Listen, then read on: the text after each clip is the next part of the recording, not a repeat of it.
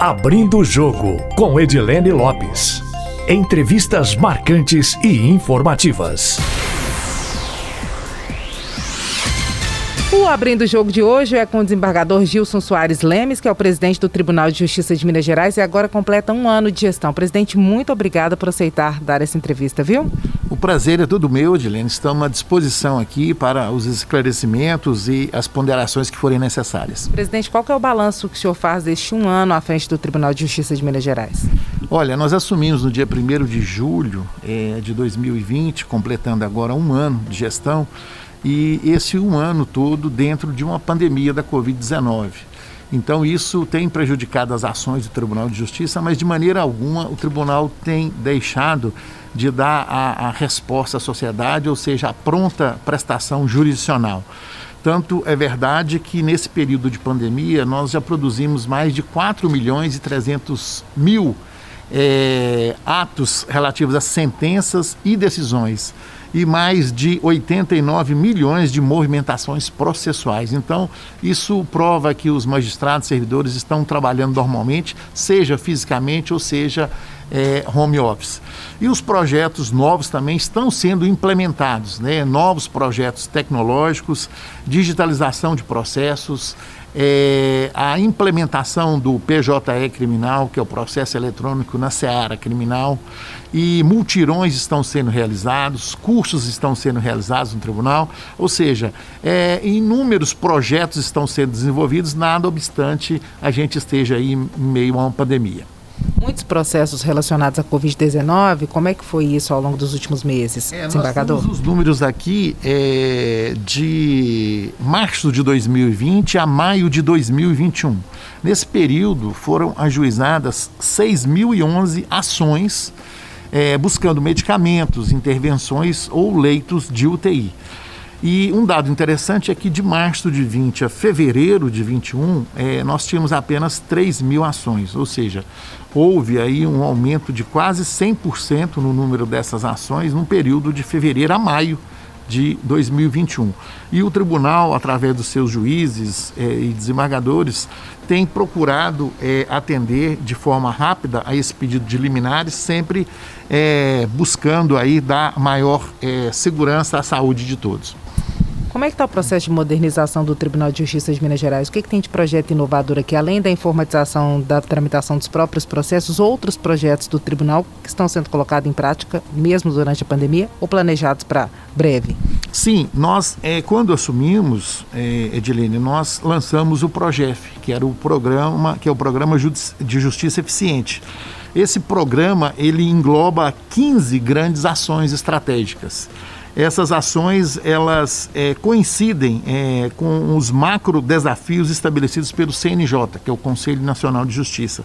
E entre essas é, medidas nós temos aí a implantação do PJE criminal, realização de mutirões, a digitalização de todo o acervo de 3 milhões e 500 mil processos.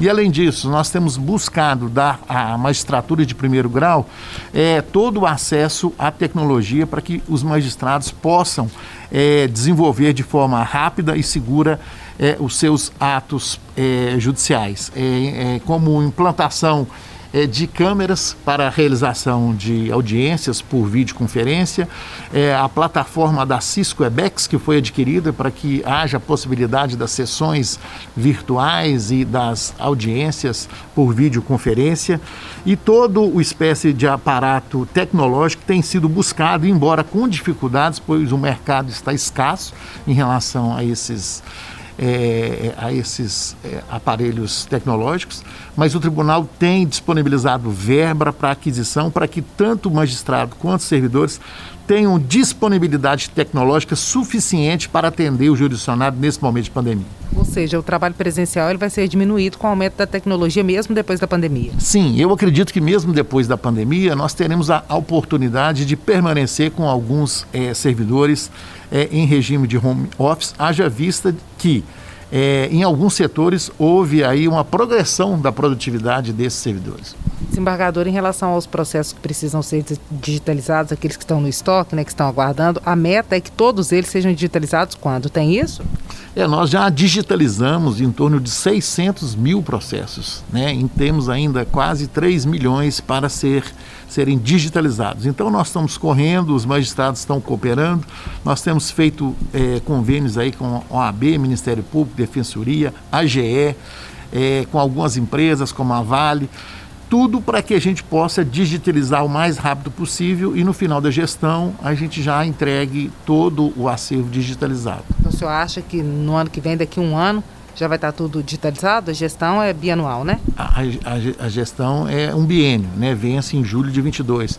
Essa é uma meta ambiciosa que o tribunal tem de que todo o processo eletrônico criminal esteja implantado e a gente espera fazer isso agora até o final desse ano. E além de estar todo o processo é, judicial eletrônico civil e criminal implementado, também a gente possa conseguir digitalizar os processos antigos, porque aí tanto servidores, magistrados, advogados, promotores, todos poderão trabalhar é, independentemente do lugar em que esteja, desde que você tenha uma internet de boa qualidade. Desembargador, qual é a expectativa em relação ao acordo de Mariana, esse que está sendo costurado em âmbito nacional? Ele deve ser fechado quando? Em que estágio está nesse momento? Veja bem, o, os processos relativos ao acidente de Mariana, eles não tramitam na Justiça Estadual, eles tramitam na Justiça Federal, né? E o que a gente é, sabe é que o Conselho Nacional de Justiça, através do seu Observatório Nacional, é, tem buscado, através do ministro Luiz Fux, é, a realização de uma conciliação com todos os envolvidos para que haja um acordo e um desate mais rápido é, relativamente ao acidente. Mas ainda está em estágio inicial, né? É, existem é, muitos problemas a serem resolvidos, muitos conflitos e nós torcemos para que o ministro consiga né, chegar a uma conciliação. Mas como nós fizemos aqui a conciliação da Vale, sabemos que é muito trabalhoso, né? depende de várias reuniões internas, depende da boa vontade das partes, depende do grau de confiança das partes. Então, isso tudo foi conquistado aqui no tribunal no acordo da Vale. E é isso que se busca lá dentro do Conselho Nacional de Justiça para que também possamos ter um acordo no caso de Mariana.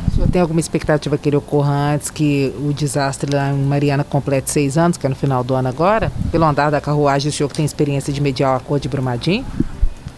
Olha, é um prazo muito curto, né? Se conseguirmos esse acordo até o final do ano, seria excelente, né? Mas de toda forma, nós temos que aplaudir já é, a iniciativa, porque é, é, um problema muito sério, uma decisão complexa, que, que, que precisam de perícias, muitas perícias, e isso, é, o acordo certamente dará um, um, um mais rápido e mais proveitoso para todas as partes. Então a gente torce muito para que aconteça. Sobre o acordo em relação ao rompimento da barragem Brumadinho, agora parte dele tramita na Assembleia Legislativa.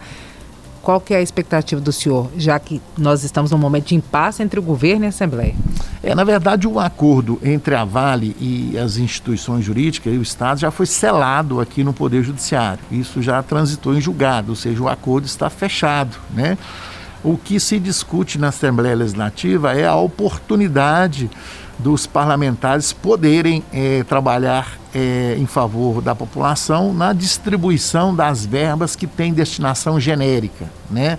Aquela verba que tem uma destinação específica, é, como por exemplo a construção do rodoanel, isso é uma verba que já está destinada efetivamente para aquele fim mas alguma verba que está no acordo que seja é, de destinação genérica, os deputados estão buscando a sua participação para que possam ajudar o executivo a destinar corretamente essas verbas para as regiões que mais necessitam.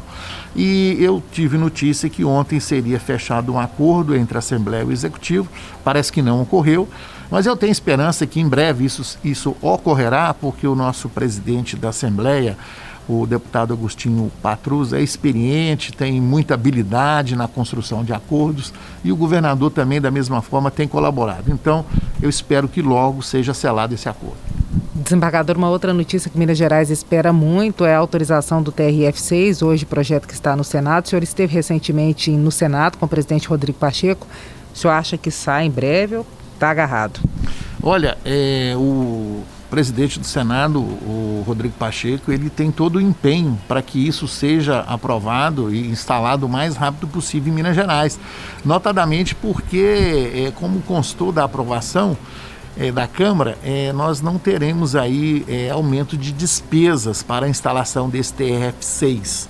Então eu acredito sim que, que o deputado, que o senador Rodrigo Pacheco é, vai intervir de forma a instalar o mais rápido possível e nós precisamos muito do TR, TRF6, por quê?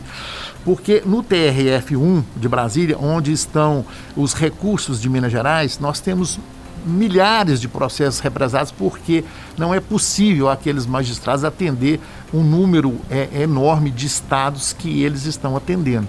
Então, com a criação do TRF6, nós teremos aqui um julgamento bem mais rápido das ações relativamente à, à competência da Justiça Federal, notadamente as ações que envolvem o INSS. E tem aí milhares de pessoas aguardando a aposentadoria. Então, Minas Gerais precisa, né? O senhor acredita que sai esse ano pelo que o senhor conversou em Brasília? O senhor que tem muitas articulações? Olha, eu torço para que saia esse ano, porque o ano que vem é um ano eleitoral, onde as coisas andam é, é, de forma mais difícil é, no Congresso Nacional, então a gente torce muito para que seja instalado ainda esse ano.